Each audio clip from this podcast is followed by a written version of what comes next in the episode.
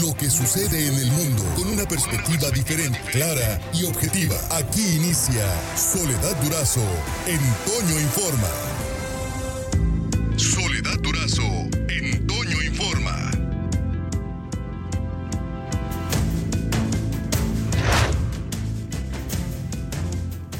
Como ya le anuncié, el tema de la semana es el tema de esta semana, lo más pesado e inútil del aparato burocrático.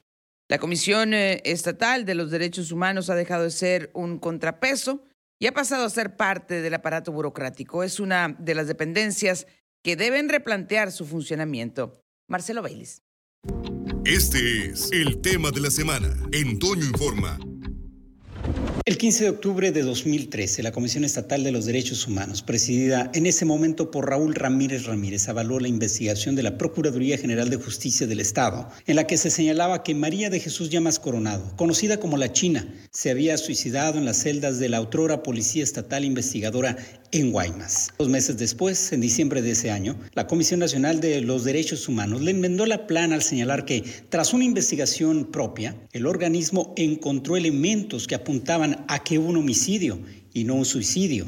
En los últimos ocho años, el rol de la Comisión Estatal de los Derechos Humanos ha sido cuestionado porque ante casos graves o de alto impacto emite recomendaciones polémicas o bien prefiere no intervenir. Concebida como un contrapeso para los gobiernos, al paso de los años se ha convertido en una oficina que avala decisiones o acciones de servidores públicos. Fue el caso de la trabajadora doméstica de la familia Padres, Gisela Peraza, quien estuvo encarcelada por un supuesto robo de joyas. En su momento, la Comisión Estatal señaló que no hubo tortura en contra de Peraza, lo cual fue revertido por el organismo nacional más recientemente, en mayo de 2018. Genaro, un joven residente de Navojoa, murió en los separos de la policía de ese municipio. Familiares y amigos aportaron de inmediato pruebas de que Genaro no se había suicidado como lo querían hacer creer las autoridades de esa localidad. La Comisión Estatal de los Derechos Humanos tardó cuatro meses en determinar que los derechos del joven que había sido detenido por una falta administrativa fueron violentados. El organismo se ha convertido en un componente más del aparato burocrático que le consume recursos al erario. De 2015 a la fecha se han destinado a esa institución alrededor de 260 millones de pesos. Han sido los años con más homicidios y desapariciones forzadas. De acuerdo al sitio oficial del organismo, el sueldo del presidente Pedro Gabriel González es de entre 80 mil y 106 mil pesos. El documento no especifica cuál es la cantidad exacta que percibe.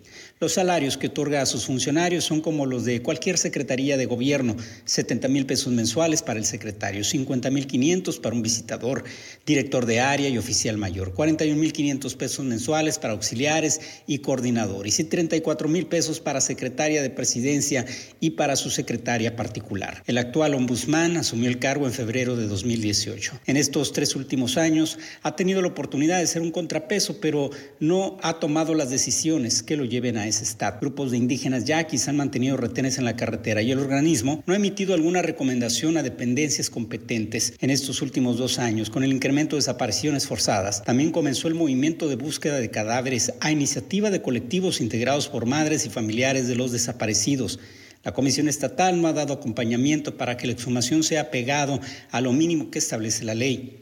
Durante la pandemia, el organismo emitió una recomendación a 28 municipios para que se abstuvieran de establecer toque de queda, pero no ha dado seguimiento ni ha fijado postura sobre la condición humana en el programa de educación a distancia o en los servicios de salud que se brindan. Marcelo Baylis, Larsa Noticias. Gracias, Marcelo. Es el tema de la semana. Por cierto, y hablando de derechos humanos, eh, en el espacio de la entrevista a las seis de la mañana eh, estableceré comunicación vía telefónica con eh, la senadora Kenia López Rabadán. Es la presidenta de la Comisión de Derechos Humanos en el Senado de la República. En Toño Informa, la noticia es Soledad Durazo. Como ya le adelantaba, está con nosotros la senadora vía telefónica, la senadora Kenia López Rabadán. Ella es, presidenta de la Comisión de Derechos Humanos en el Senado de la República. Le agradezco mucho que nos tome la llamada, Kenia, esta mañana. Gracias. Muchas gracias, al contrario, aquí saludándoles desde la Ciudad de México. Bueno, y eh, eh, esta semana, en nuestra sección del tema de la semana, estamos revisando algunas dependencias u organismos que eh, salen muy costosos en su operación eh, con, eh, relación a los resultados que ofrecen. Y en este caso hemos inscrito y hemos revisado lo que corresponde a la Comisión Estatal de los Derechos Humanos. Yo quiero preguntarle, senadora, si desde la Comisión de Derechos Humanos en el Senado de la República eh, eh, tienen, información, han revisado el, el proceder de las comisiones estatales de los derechos humanos y, y pudiéramos pensar que el caso de Sonora es como en muchos estados o es un caso aislado. Bueno, sin duda ha habido, digamos, históricamente, de hecho, Soledad, alguna discusión sobre el dinero que se gasta, o eh, diría yo en términos positivos, que se invierte en las instituciones protectoras de derechos humanos. Eh, tengo la posibilidad de presidir la Comisión de Derechos Humanos en el Senado de la República y te diré que es necesario, desde mi perspectiva, pues que haya una inversión en estas eh, instituciones, en estas eh, estos espacios de protección de derechos humanos. Y la pregunta sería, efectivamente, mm, digamos, además de que de que haya que tengan cada presupuesto anual más recursos, pues que esos recursos sean bien ocupados. Hay, eh, por supuesto, pues una una necesidad de que los derechos humanos sean protegidos en un país en, donde pues hay claramente una alza de feminicidios, unos temas en términos de homicidios que lamentablemente laceran y violentan los derechos humanos de los mexicanos. Un país sin guerra, para los periodistas más peligroso eh, en el planeta, en México, la cantidad de periodistas que son asesinados eh, es verdaderamente lastimosa. Entonces, hay pues sin duda muchísimos temas de derechos humanos que necesitan visibilizarse, que necesitan protegerse, que necesitan defenderse y para ello es necesario que haya pues una inversión en las instituciones que se encargan de la protección, ya sea estatal, nacional o incluso internacional. Tenemos organismos protectores de derechos humanos como la ONU, ¿no? Eh, eh, digamos a nivel internacional, o bueno, esfuerzos desde la sociedad civil como Amnistía Internacional, en donde eh, pues claramente se necesitan recursos materiales, recursos humanos, recursos para destinar a la defensa de los derechos humanos. Yo te diría, la pregunta, además de, de cuánto se invierte, es eh, cuántas, eh, cuántos resultados están dando estas eh, instituciones. Y el primer resultado, cuando menos que se pueda cuantificar, no, que sea cuantitativo, pues sin duda son las recomendaciones emitidas y, y qué están haciendo eh, en función pues de la protección de los derechos de las y los mexicanos. Y una vez que, resolvamos eso, me refiero a una vez que podamos ver el, el nivel de inversión eh, de, de recursos contra los resultados, pues me parece que ahí podremos objetivamente decir lo están haciendo bien o hay todavía muchas cosas por perfeccionar. Eh, senadora, estoy hablando con la senadora Kenia López Rabadán, presidenta de la Comisión de Derechos Humanos en el Senado de la República. Eh, la llegada de, Rosario eh, Piedra a la Comisión Nacional de los Derechos Humanos, una situación que usted, usted ha sido muy crítica siempre, ¿ha marcado alguna diferencia para bien o para mal? ha marcado lastimosamente una diferencia en negativo para, para la institución nacional. Eh, que protege los derechos humanos. Hemos visto pues que no hay recomendaciones eh, en medio de una pandemia eh, por las omisiones que el gobierno ha tenido a propósito del COVID. Somos un país en donde lamentablemente no se hicieron o casi no se hicieron pruebas. Estamos en, en, los peores lugares en la tabla, en el ranking de la posibilidad de hacerse una prueba. Hoy los millones de mexicanos están en su casa confinados con miedo de ser eh, contagiados, con miedo de contagiar, con miedo, eh, digamos, yo te diría, inhumano en esta pandemia. Y bueno, pues no se le ha reclamado, no se le ha exigido al gobierno eh, de este país que se hagan pruebas, simple y sencillamente porque eh, desde un principio hemos visto pues que hay una pues hay, una subordinación ideológica por parte de, de quien no preside la Comisión Nacional de Derechos Humanos hacia el presidente y la verdad es que no se puede, la, la, la, CNDH no puede ser juez y parte del gobierno. Pues, eh, justamente de eso se trata, es o debería ser un organismo autónomo para poderle decir al presidente, para poderle decir a los secretarios de Estado, lo están haciendo mal, se están pasando de listos, están tomando pésimas decisiones. En este gobierno y en el anterior y en los que siguen, digamos, esa es la naturaleza de una comisión de derechos humanos.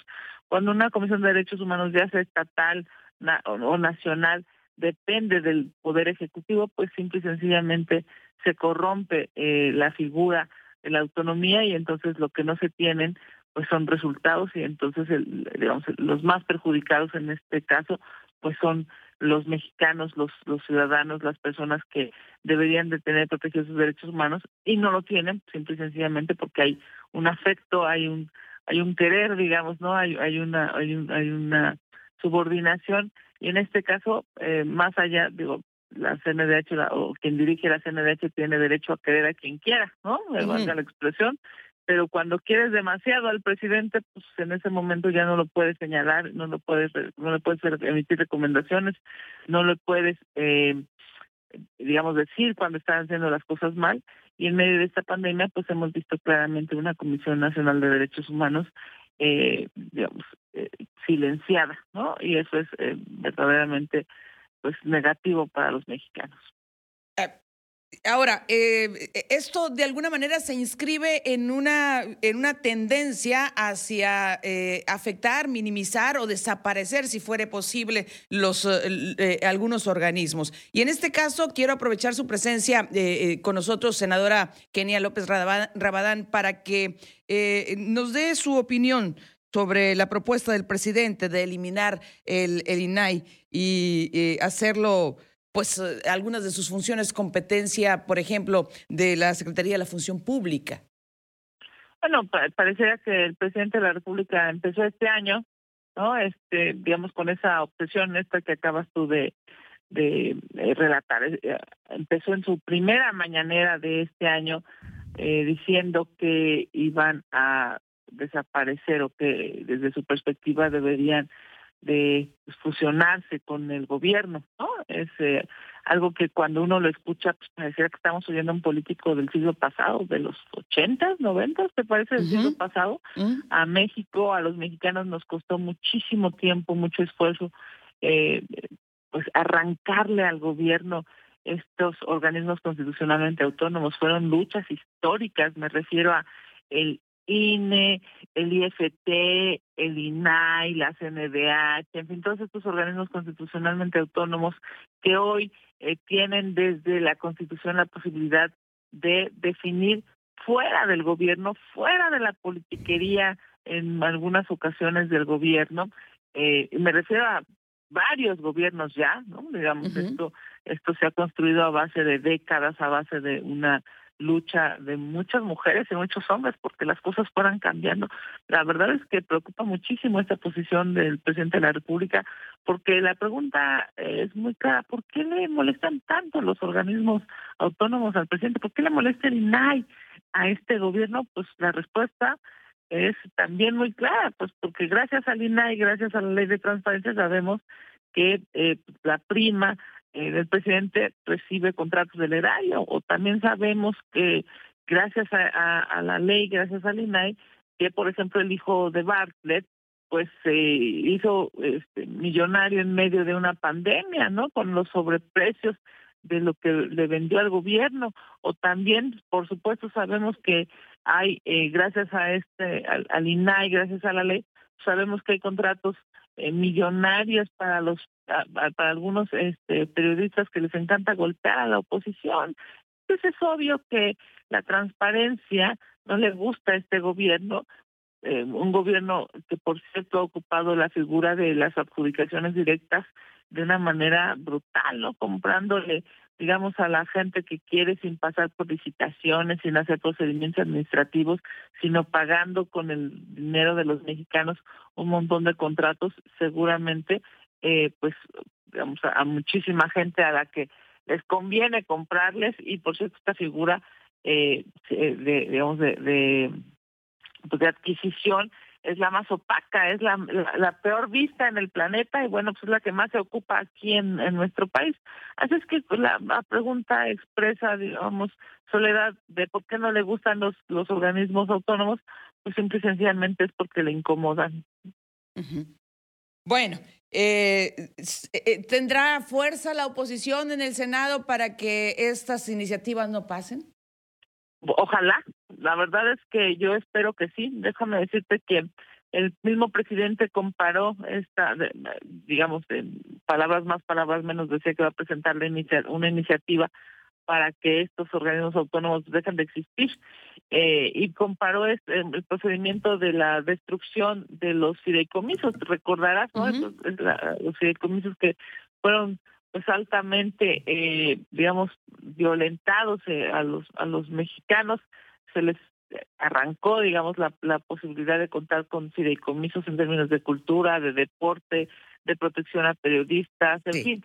Y es, pero esa pero esa discusión se dio en el en el marco, digamos, de modificar las leyes, no la Constitución. Esto que ahora quiere hacer esta destrucción que quiere hacer de los organismos autónomos eh, pues tendría que pasar por una modificación a la constitución de los mexicanos y para eso se requieren dos terceras partes. Esto es, de cada tres legisladores, eh, digamos, dos eh, tendrían que estar eh, de acuerdo con esa destrucción y ahí me parece que habrá un bloque de contención sólido, el bloque de contención eh, de oposición en el Senado de la República, ha logrado detener un, algunas eh, barbaridades presentadas desde el, desde el Ejecutivo. Y para eso me parece que hay una, pues digamos que una obligación histórica, no solamente para los senadores, digamos, del PAN, de MC, del PRI, del, del PRD, eh, que, que han, digamos, que de una u otra manera han estado deteniendo algunas, varias barbaridades, sino también incluso para los mismos senadores de Morena. Ahora se tiene que definir un senador en función de, pues, si quieres destruir las instituciones o si quieres eh, acompañar estas, estos eh, excesos, digamos, del gobierno. Le quiero nada más hacer una pequeña referencia. Hemos, ayer se volvió eh, training en las redes el tema de la del discurso de, de un republicano contra otro republicano en Estados Unidos. Eh, me refiero al discurso de eh, Arnold Schwarzenegger en, en, función de una crítica durísima que le hace al presidente Trump, ¿no? hablando del mismo partido. Yo ponía en mis redes eh, que era necesario que los mismos pues legisladores o los mismos políticos de Morena prioricen, ya, ya empiecen a priorizar a los mexicanos por encima del López Obrador. ¿Lo iremos a ver? Bueno, está por verse, ¿no? Indispensable. Está por verse. Senadora, le agradezco mucho que me haya tomado la llamada. Te mando un abrazo, mucho éxito para todos en, en este eh, inicio de año. Ojalá y sea un año de salud y de bendiciones para ustedes. Igual para usted, muchas gracias. Es la senadora Kenia López Rabadán. Por hoy terminamos, pero la noticia no descansa. Y nosotros tampoco. Soledad Durazo le espera de lunes a viernes a las 5.30 de la mañana por la cadena Larsa Comunicaciones. Con más noticias, más información, más Soledad Durazo en Toño Informa.